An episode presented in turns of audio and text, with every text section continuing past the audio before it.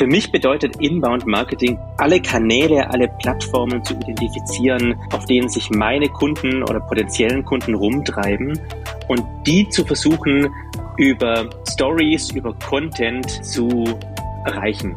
Dominik Schwarz war bei der Reiseplattform Home2Go für das SEO und Inbound Marketing verantwortlich. Im Podcast sprechen wir über die Erfolgsfaktoren von Suchmaschinenoptimierung und Inbound Marketing. Dominik, herzlich willkommen. Wenn du einem Branchenfremden erklären würdest, müsstest, dürftest, solltest, was ist äh, SEO, also was ist Search Engine Optimization? Was wäre deine Antwort? Ja, erstmal vielen Dank für die Einladung. Schön hier zu sein.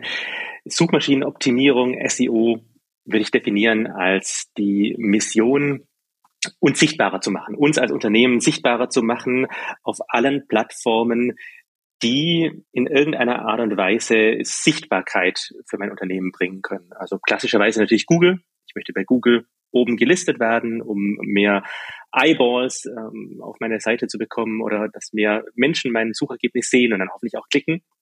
Aber man kann die Definition auch weiterspannen und kann sagen, Suchmaschinenoptimierung sollte sie eigentlich auch auf andere Plattformen erstrecken, die äh, vielleicht keine klassischen ähm, Keyword-Suchmaschinen sind, sondern möglicherweise auf Pinterest, möglicherweise auf Videoplattformen, möglicherweise eben auf anderen ähm, ja, Plattformen, die in irgendeiner Art und Weise die Nutzerinnen und Nutzer, die ich erreichen möchte, versammeln.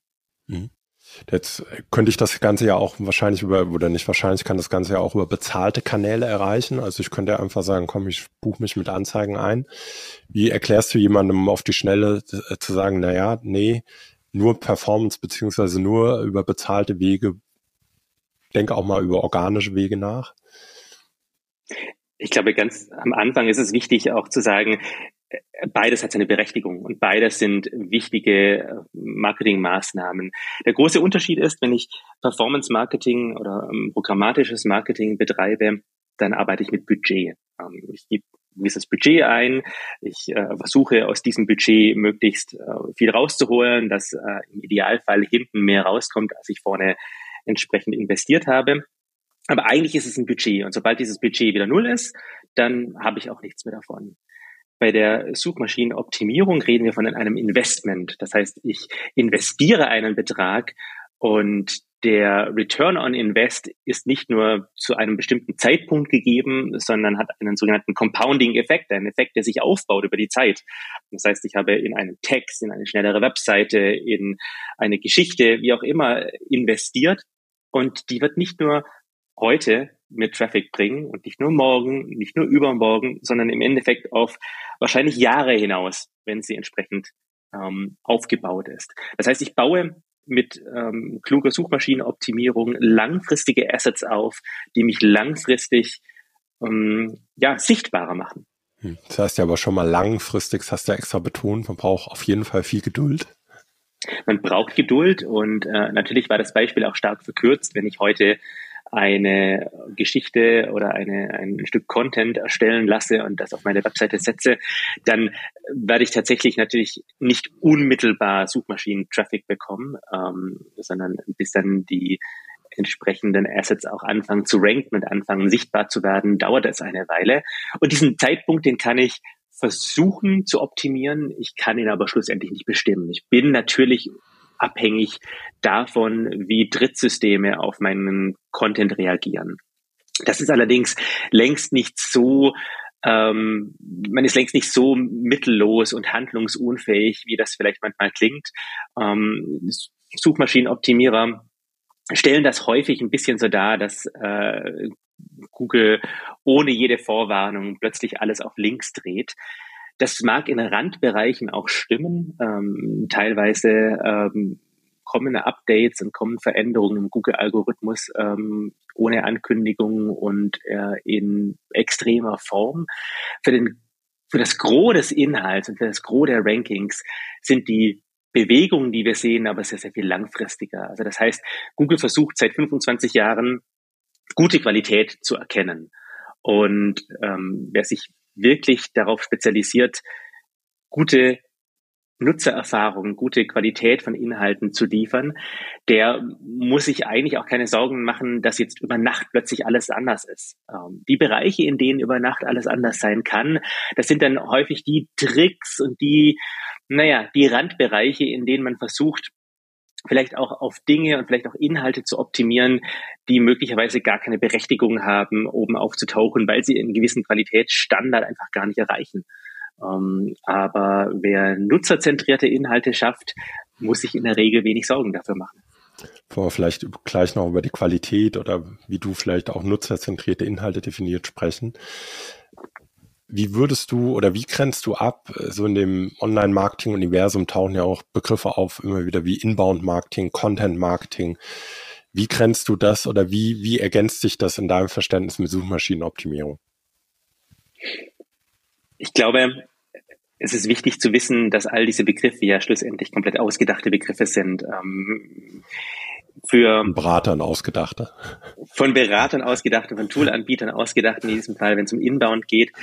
Ähm, ich glaube, es ist wichtig, dass man einen Rahmen innerhalb vom Management schafft, äh, innerhalb von Unternehmen schafft, der allen verschiedenen Stakeholdern, die zum Unternehmenserfolg oder zum Sichtbarkeitserfolg beitragen, erlaubt, ohne Vorurteile auf ein Thema zuzugehen. Ähm, wenn ich jetzt also einem Datenanalysten oder einer Datenanalystin sage, hast du nicht Lust, für das SEO-Team zu arbeiten, dann poppt in deren Kopf vielleicht so ein Bild auf von SEO. Hm, das sind ja die, die irgendwie den unlesbaren Text in Grau am Ende der Seite immer ähm, haben wollen.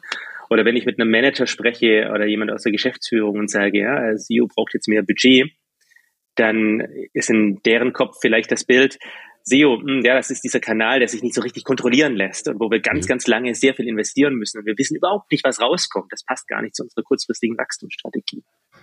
Und wenn ich zu einem Designer sage, ja, wir brauchen jetzt eine neue Landingpage für SEO, dann sagt die äh, Designerin oder der Designer vielleicht so, na ja, nee, ich will eigentlich lieber an einem richtigen Produkt arbeiten. Also jeder hat so eine gewisse Art von Vorurteile im Kopf, da ist die Branche, die SEO-Branche auch selber dran schuld, was denn eigentlich SEO ist. Und deswegen habe ich für mich einfach eine Umdefinierung vorgenommen und gesagt, wir machen kein SEO, wir haben keine SEO-Abteilung, wir haben eine Inbound-Abteilung. Denn Inbound in der Definition, wie ich sie mir, für mich ähm, vorgenommen habe, ist sehr, sehr viel breiter aufgestellt als das, was vielleicht in den Köpfen der Leute im, im ersten Schritt äh, stattfindet. Und für mich bedeutet Inbound Marketing genau diese Mission, von der wir eingangs gesprochen haben, dass ich also versuche, alle Kanäle, alle Plattformen zu identifizieren, auf denen sich meine Kunden oder potenziellen Kunden rumtreiben und die zu versuchen, über Stories, über Content zu erreichen. Und zwar kostenlos zu erreichen. Nicht, äh, dass keine Kosten anfallen. Wir haben, wie gesagt, Investmentkosten, aber nicht budgetgetrieben über die programmatische Aussteuerung von Werbemitteln, sondern über ähm, Pressearbeit, über Kommunikationsarbeit, über Medienarbeit, über die Veröffentlichung von Geschichten und Inhalten, über sehr, sehr gute Landingpages, ähm, über Videos, über Fotos, über alle Arten von Medien, die ich mir hm. eben vorstellen kann.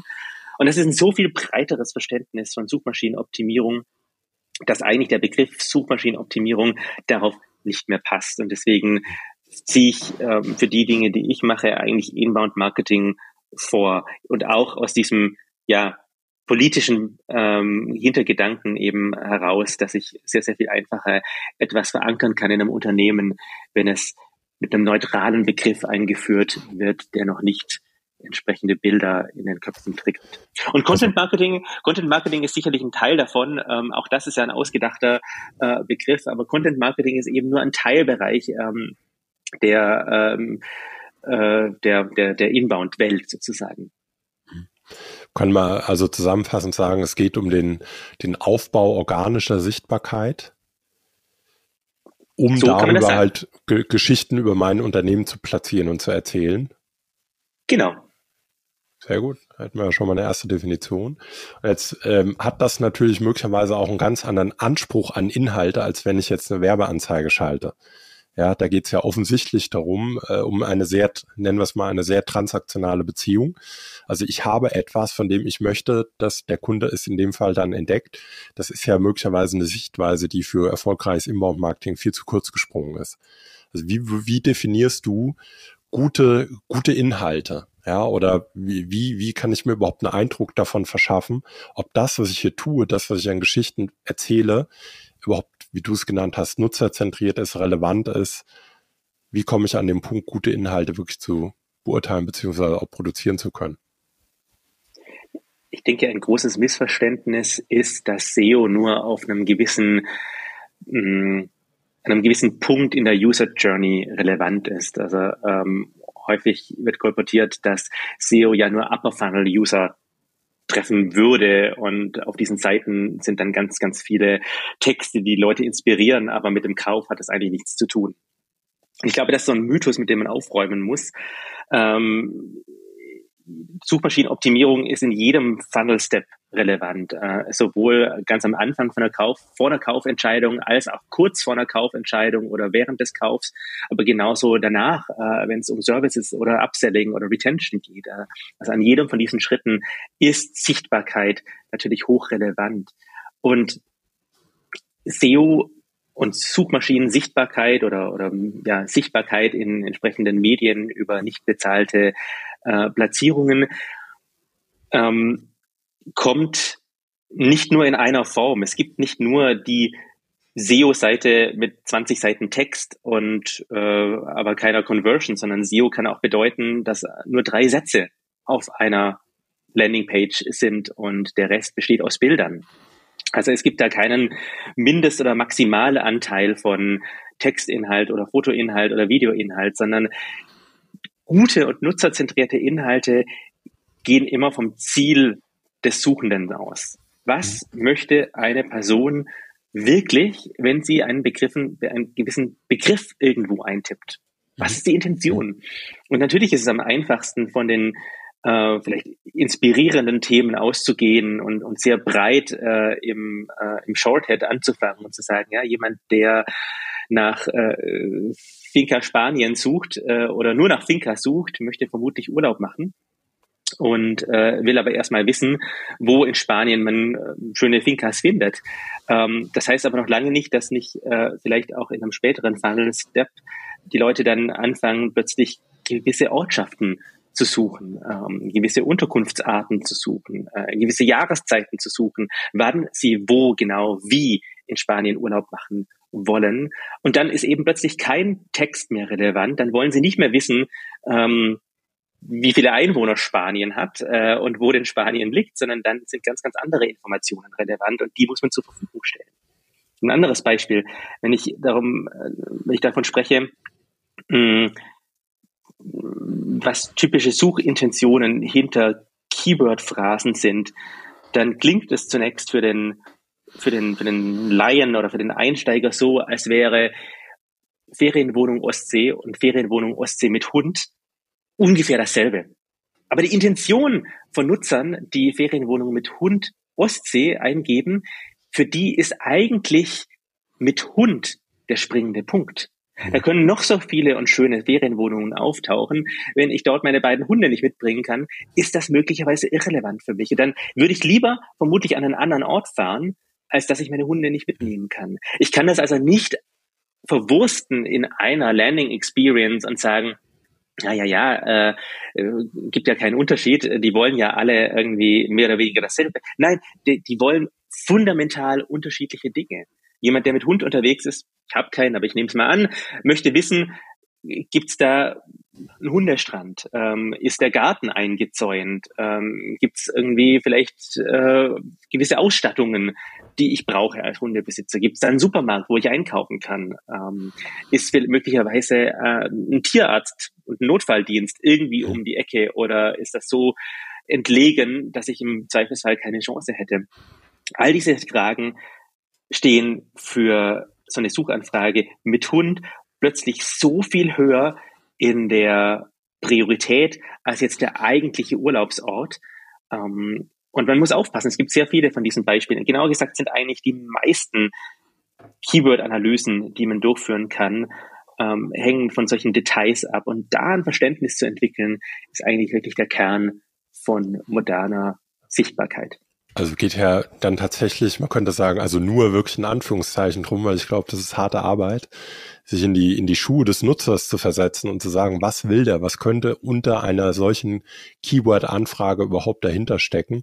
Weil wie du es ja eben auch gesagt hast, Google ist ja eigentlich, hat ja einen relativ einfachen Anspruch, nämlich dem, dem User auf kürzestem Weg das für ihn relevanteste Ergebnis zu seiner Suchanfrage zu liefern.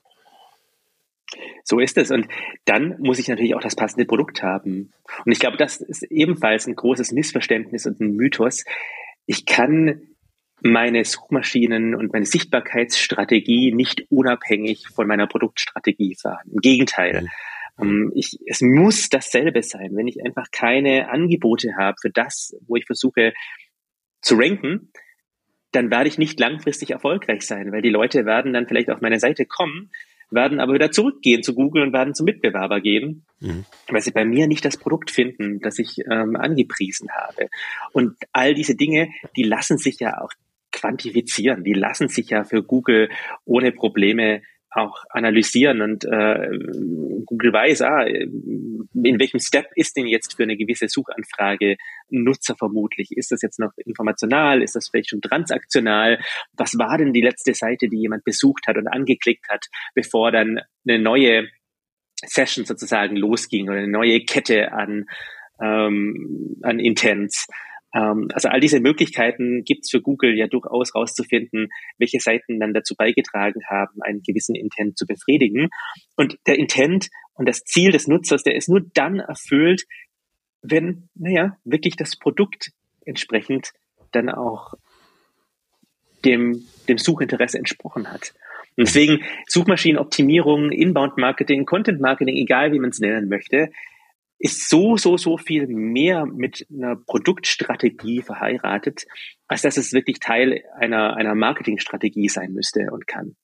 Mhm. Und ähm, ja, speaking of Marketingstrategie, wenn wir jetzt mal vielleicht eine Ebene höher gehen und sagen, naja, es ist jetzt äh, vielleicht dann auch nur eine Strategie, um eine gewisse Sichtbarkeit oder eine Attention für, für sein Produkt, sein Unternehmen, seine Dienstleistung zu bekommen Wieso würdest du argumentieren, dass möglicherweise bei einem mittelständischen Unternehmen ja, im Rahmen der digitalen Transformation, dass SEO, Inbound Marketing, Content Marketing, you name it, ein, ein unverzichtbarer Eckpfeiler der, der, der Gesamtstrategie oder der Gesamtmarketingstrategie sein sollte. Würdest du das immer bejahen oder würdest du sagen, naja, kommt drauf an, ich würde es mir immer anschauen? Ich glaube, absolute Aussagen sind immer schwierig, aber ich kann mir kein Beispiel momentan vorstellen, in dem Sichtbarkeit äh, basierend auf Inbound-Marketing und SEO ähm, nicht relevant sein sollte. Also ja, ich glaube, jedes auch mittelständische Unternehmen äh, muss eigentlich eine SEO-Strategie mitdenken. Die sieht wahrscheinlich anders aus als eine SEO-Strategie von einem Konzern. Die sieht äh, möglicherweise ähm, ja, äh, die, die Ausprägung ist eine andere, aber grundsätzlich organische Sichtbarkeit halte ich für absolut, einen absoluten Schlüssel zum Erfolg. Ähm, die, das Targeting von programmatischem Marketing, das wird zunehmend teurer werden. Ähm, erstens, ähm, weil insgesamt es einfach nur eine Richtung gibt. Zweitens, es wird immer schwieriger, tatsächlich auch zu messen, ähm, also über iOS und äh, die ganzen Cookie-Thematiken der letzten Jahre wird es immer schwieriger nachzuhalten, welcher Werbekanal denn jetzt wie erfolgreich war tatsächlich. Ähm, diese ähm, oberflächlich Datenschutzthemen, die werden zunehmen. Wir werden zunehmend weniger wissen, was denn tatsächlich an programmatischem Marketing äh, zu einem Verkauf geführt hat, was bedeutet, dass ich mehr Budget ausgeben muss. Und wir kommen bei vielen Unternehmen bald an Bereich, wo Paid-Marketing-Kanäle die gesamte Marge auffressen und wo ich gar keine Möglichkeit mehr habe, eigentlich über Paid-Marketing allein zu wachsen, wenn ich nicht mein äh, Paid-Marketing durch äh, organische organisches Wachstum und organische Sales entsprechend subventionieren kann. Mhm. Deswegen glaube ich ganz fest daran, dass ähm, eigentlich unabhängig von der Unternehmensgröße es immer auch eine Sichtbarkeitsstrategie aus, im Bereich SEO braucht. Hm. Wie, du hast es hier eben eingangs schon mal so ein bisschen angerissen. Kannst du mal ein, zwei Sätze sagen, wie in deinem Verständnis sich eine Inbound-Marketing-Strategie auch mit anderen äh, Marketing-Kommunikationsaktivitäten ergänzt oder wieso man das eigentlich gar nicht klar voneinander trennen kann und das eine automatisch auch ein Stück weit das andere befeuert? Sichtbarkeit basiert auf ganz vielen verschiedenen Pfeilern. Ähm, aber die lassen sich zusammenfassen in, was habe ich auf meiner eigenen Plattform an Inhalten. Ähm, also welche Seiten habe ich, welche Inhalte, welchen Content, welche Assets habe ich aufgebaut. Ähm, es basiert auf, auf welcher Plattform befinden sich, auf welcher technischen Plattform befinden sich meine Inhalte. Also sind die Inhalte, die ich erstellt habe, zugänglich? Sind sie schnell zugänglich? Sind sie auf allen Mobilgeräten oder allen Device-Types zugänglich? Ähm, ist die Informationsarchitektur auf meiner Webseite so, dass ähm, es klar ist für Nutzer und Maschine, wo und wie diese Inhalte zugänglich sind. Und Sichtbarkeit basiert darauf, welchen, welches Vertrauen Dritte mir schenken. Also in Form von, wie häufig wird, meine, wird mein Markenname gesucht? Wie häufig taucht mein Markenname auf dritten Webseiten auf? Wie häufig sprechen die Medien über mich? Wie häufig verlinken Dritte auf mich? Und das Ganze wird validiert durch eine weitere Säule in diesem Haus sozusagen. Wie reagieren echte Nutzer auf die Inhalte, die auf meiner Plattform liegen? Also die Nutzersignale, die jetzt Suchmaschinen wie Google sehen können. Ähm, wie viele Menschen klicken denn auf die Suchergebnisse, je nachdem, auf welcher Position sie stehen? Und wie verhalten sich Nutzerinnen und Nutzer? Und Jetzt haben wir ja schon mehrere von diesen Säulen angesprochen und ich werde Dritte, also Medien jeder Art, nur dann dazu bekommen, dass sie über mich sprechen, wenn ich eine Medienstrategie habe. Mhm. Und diese Medienstrategie, die muss natürlich eng verknüpft sein mit dem, was ich überhaupt an, anzubieten habe. Machen wir ein Beispiel. Ich verkaufe ein Produkt und dieses Produkt hat eine gewisse Saisonalität, äh, weil bestimmte Nutzerinnen und Nutzer oder Nutzergruppen immer jeden, jeden Oktober dieses Produkt benötigen. Dann wird vermutlich auch immer im Herbst ähm, dieses Produkt mehr Aufmerksamkeit in entsprechend äh, ja, Medien, Fernsehen äh, oder Webseiten oder Tageszeitungen oder ja, jede, jede Art von Medien entsprechend haben. Also kann ich an hingehen und kann sagen, naja, ich habe ein Produkt, jeden Oktober wird es entsprechend äh, eine Rabatt oder eine Sales-Aktion geben. Diese Aktion äh, bedeutet, dass ich meine Landing-Pages auf Vordermann bringe, dass ich sage, warum ist jetzt das das beste Produkt, das ich äh, für diesen Use Case entsprechend ähm, anbieten kann. Ich weiß, dass äh, die entsprechenden Reakt Redaktionen bereits im September anfangen, darüber zu ähm, berichten und sagen, oh, jetzt dieses, die Saison für Produkt XYZ geht jetzt los. Und dann kann ich natürlich schon im September hingehen und kann sagen, hm, wir haben hier eine Innovation, nächsten Monat startet bei uns das und das. Ich habe entsprechend Daten dazu, ich habe Informationen dazu. Äh, wir haben einen Weltrekord zum Thema, wir haben äh, etwas, was es vorher noch nie gab, wir haben was auch immer. Aber das Thema ist dasselbe. Ob ich jetzt das im Sale verwende, ob ich das jetzt auf meinen Werbemitteln für programmatisches Marketing verwende, ob ich das jetzt auf meiner Landingpage, die für SEO ranken soll, verwende, oder ob ich jetzt Journalistinnen und Journalisten damit anspreche. Alles dasselbe. Das ähm, heißt, die Kanäle sind nur unterschiedlich heißt ja in Konsequenz, wenn man das mal in eine klassische Funktionsdenke einer Organisation übersetzt, hier kommen ja ganz verschiedene Anspruchsgruppen und Stakeholder aneinander und man kann das gar nicht mehr, ich weiß, das Unternehmen das immer sehr gerne sehr klar trennen, ne? wir haben hier das Marketing, wir haben Vertrieb, da haben wir Produktmanagement, da haben wir Unternehmenskommunikation, was du ja eigentlich gerade schilderst, ist ja eine komplett integrierte Strategie. Also man kann ja gar nicht das Produktmanagement vom Marketing, vom Vertrieb, von der Unternehmenskommunikation, vom Inbound-Marketing, damit dürfen wir auf einmal relativ viele Leute aufeinander zusammenkommen auf Augenhöhe und mal gemeinsam überlegen, was ist denn für uns die beste Sichtbarkeitsstrategie, mit denen wir diese jeweils unterschiedlichen Ansprüche, die vielleicht auch unterschiedliche Stakeholder in der Organisation haben, überhaupt miteinander verheiraten können. Absolut. Und das auf jeden Fall kommt das mit einer großen Herausforderung für die Aufbauorganisation. Wer macht denn wann was? Und so ganz neu ist das natürlich auch nicht. Also Marketing war ja schon immer eng mit dem Produkt und dem, der Produktstrategie verknüpft. Allerdings kann ich Marketing, klassisches Marketing, noch ein Stück weit unabhängiger von meiner Produktstrategie durchführen, weil ich äh, weniger Anknüpfungspunkte habe. Aber wenn ich jetzt wirklich diesen 360-Grad-Blick anwende und sage, ja, Sichtbarkeit, organische Sichtbarkeit ist die Kombination aus all diesen Pfeilern, die wir beschrieben haben, dann funktioniert nur noch diese integrierte Sichtweise. Und hm. deswegen ist Suchmaschinen-Sichtbarkeit, Inbound-Sichtbarkeit, Mediensichtbarkeit, das ist im Endeffekt eine Aufgabe der Geschäftsführung oder zumindest eine Aufgabe einer Stabsstelle der Geschäftsführung, diese verschiedenen Stakeholder zusammenzubringen und zu koordinieren und dafür zu sorgen, dass sie Sichtbarkeit schaffen durch eine konsistente, integrierte Erfahrung für die Nutzerinnen und Nutzer.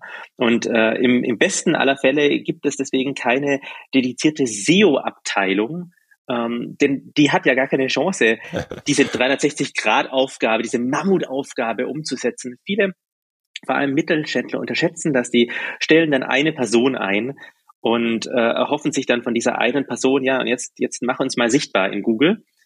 Genau, die Person kann das nicht, genau, die Person kann das nicht leisten beim besten Willen und bei der besten Kompetenz.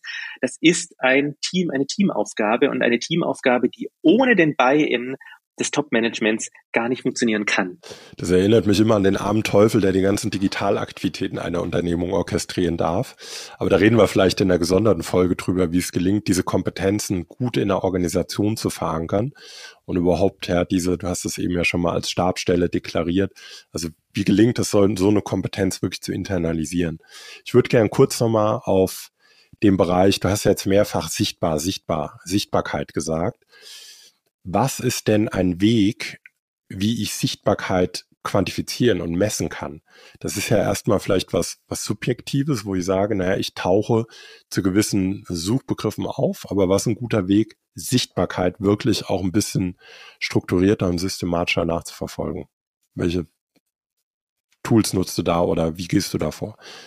Ich glaube, es gibt ganz viele verschiedene äh, Wege, wie man hier vorgehen kann. Es gibt auch keinen Weg, der jetzt für alle Unternehmen gut passt.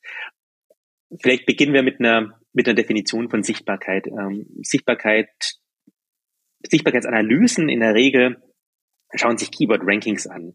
Also Unternehmen wie Systrix analysieren, welche Keywords oder Keyword-Kombinationen auf welcher Position welche Domain anzeigen.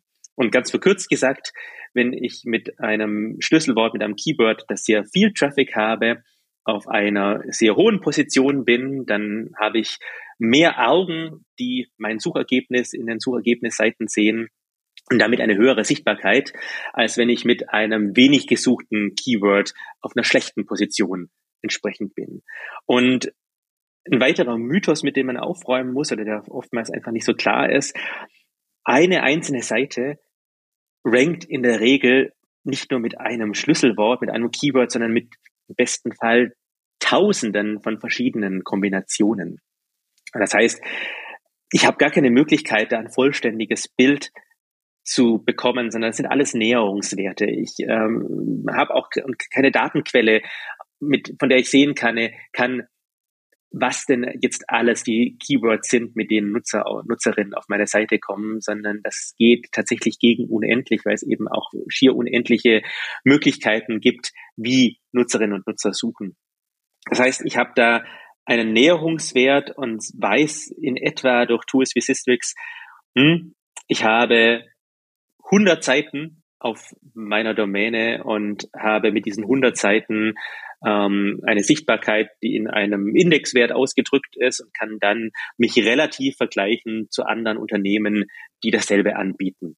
Ähm, das ist sicherlich der, der klassische Weg und das ist ein sehr, sehr guter Weg. Jetzt muss man dabei aber verstehen, dass Sichtbarkeit nicht gleich Traffic ist und erst recht nicht gleich Umsatz. Und natürlich ultimativ ist erfolgreiche Suchmaschinenoptimierung nur dann erfolgreich, wenn ich damit Umsatz generiere, weil das ist unser Ziel. Und wenn es betriebswirtschaftlich keinen Sinn macht, dann wird es schwierig. Es gibt aber einige vorauslaufende Indikatoren, die mir sagen, ob ich irgendwann in der Zukunft mal entsprechend Umsatz mit, mit, ähm, mit SEO machen werde.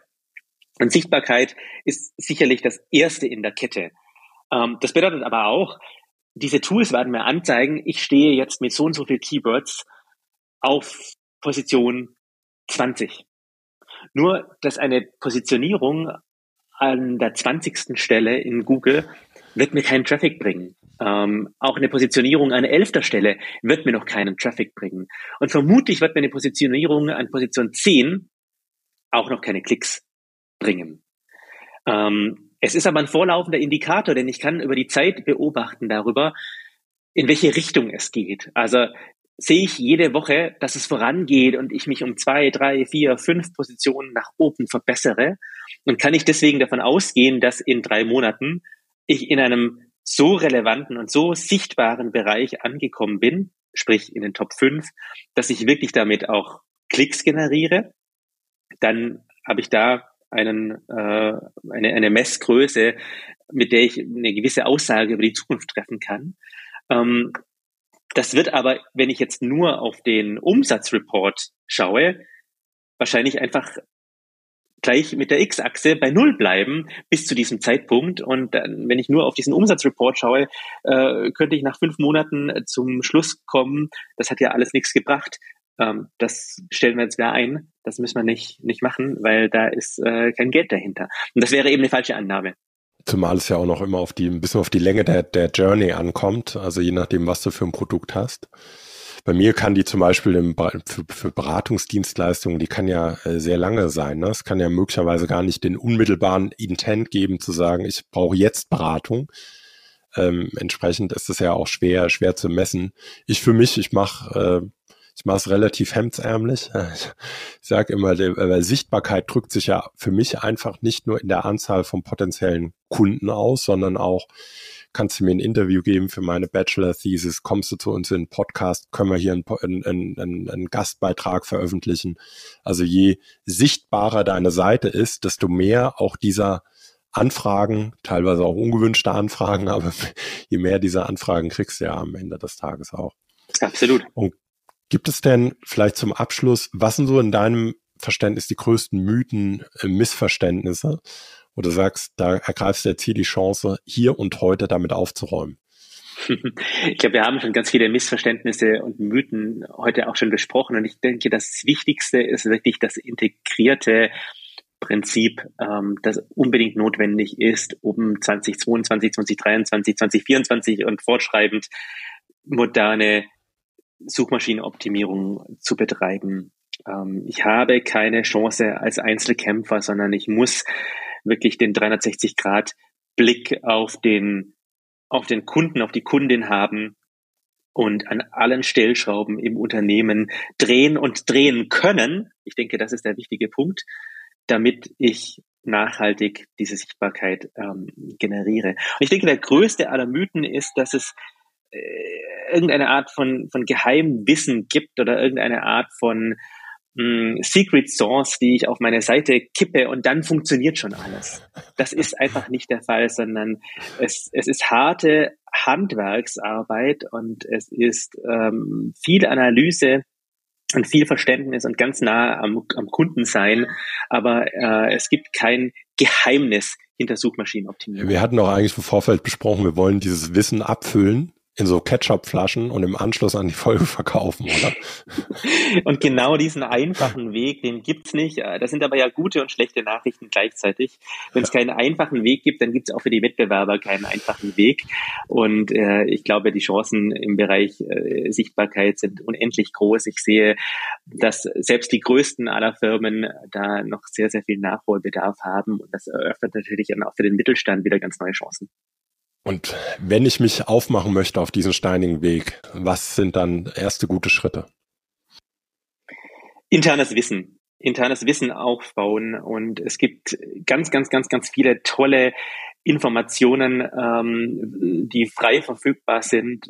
Ähm, es gibt auch viel Quatsch und ähm, da wirklich intern Menschen auf dieses Thema zu setzen, die Interesse haben, sich in neue Themengebiete einzuarbeiten, die neugierig sind, die Lust drauf haben zu basteln, die Lust drauf haben, Dinge zu, zu kreieren, die Lust an der Analyse haben, ähm, so eine Mischung aus mh, mm, ja hemdsärmelig, wir müssen das jetzt einfach mal auch an den Start bringen, wir müssen mal loslegen mit was und gleichzeitig äh, ja, äh, der Analysefähigkeit, was sind denn aber jetzt die drei wichtigsten Dinge, mit denen ich loslegen kann? Ich glaube, das sind ganz gute Eigenschaften. Ähm, und das muss jemand im Unternehmen machen. Das kann nicht äh, von, einem, von, einem, von einem Berater alleine kommen. Ähm, wenn jetzt eine Firma mich anfragen würde und sagt, kannst du für uns SEO machen, aber wir haben intern, in-house und intern niemanden, der das begleiten kann, dann muss ich zwangsläufig absagen, denn es gibt keinerlei Möglichkeit, das zum Erfolg zu bringen. Das heißt, es braucht diese interne Ansprechperson. Und diese, diese Person intern, der erste Schritt ist, sich zu vernetzen, sich mit anderen Leuten auszutauschen, die in ähnlichen Situationen sind. Es gibt ähm, zwar sehr viele Informationen draußen, aber es gibt nicht den Blueprint, der für alle funktioniert, sondern es ist immer eine Anpassung notwendig und diese, diese Informationen, wo kann man welche Dinge erfolgreich machen oder eben nicht, das erfährt man nur im persönlichen Gespräch. Deswegen wäre mein großer Ratschlag an Unternehmensführerinnen und Unternehmensführer, ihre Leute auch auf Konferenzen zu schicken und den Austausch nicht nur zu erlauben mit Dritten, sondern den zu fordern und zu fördern und zu sagen, such dir drei Unternehmen raus oder Leute in dem Bereich, die du interessant findest, die du irgendwo gehört hast, die irgendwo auf LinkedIn oder sonst wo interessante Sachen geschrieben haben zum Thema äh, Suchmaschinenoptimierung und ruf die an. Ruf die an, sprich mit denen, frag, ob du dich, äh, ob, du, äh, ob du sie auf einen Kaffee einladen kannst und versuch einfach da ein Netzwerk aufzubauen, ähm, um zu lernen aus einem, einem starken Netzwerk, das man sich dann über die Zeit aufbaut. Sehr gut. Das hört sich nicht nach einem unbedingt kurzen und einfachen Weg an. Also es gibt weder Ketchupflaschen mit geheimem SEO-Wissen. Der Weg zu meiner Haus- und Hof-Werbeagentur ist aber auch nicht der richtige, auch wenn die jetzt dieses geheimes SEO-Wissen dann doch aufgebaut haben, sondern der einzig nachhaltige Weg ist das, würde, so würde ich es jetzt mal zusammenfassen, wenn ich diese Sichtbarkeit für mich wünsche, für mein Unternehmen und meine Dienstleistungen wünsche, diese organische Sichtbarkeit, dann heißt es einfach, ich muss mir diese Kompetenz intern auch, auch aufbauen. Ich muss verstehen, was es bedeutet, was eine Strategie ist, vor allem, weil es am Ende ja dann auch doch eine, eine, eine vernetzte Kompetenz ganz unterschiedlicher Anspruchsgruppen innerhalb der Organisation ist, vom Produktmanagement über die Unternehmenskommunikation bis hin vielleicht zu jemandem, der dann auch die eher die technischen Aspekte der Suchmaschinenoptimierung versteht. Wie wir genauso. Ja, sorry. Äh, äh, ich glaube, du hast einen ganz wichtigen Punkt angesprochen, wenn jetzt ähm, Berater oder Agenturen behaupten, es gibt dieses Geheimwissen, es gibt diese Flasche, ähm, oder wenn ähm, Dritte zwar Dinge verkaufen, aber nicht erklären können und nicht im Detail erklären können, warum oder das alles keinen richtigen Sinn macht, dann ist einfach größte Vorsicht geboten, ähm, am besten einen riesigen Bogen drumherum machen, ähm, eben weil es keine Geheimnisse gibt, sondern es sich um nichts anderes als ein Handwerk handelt.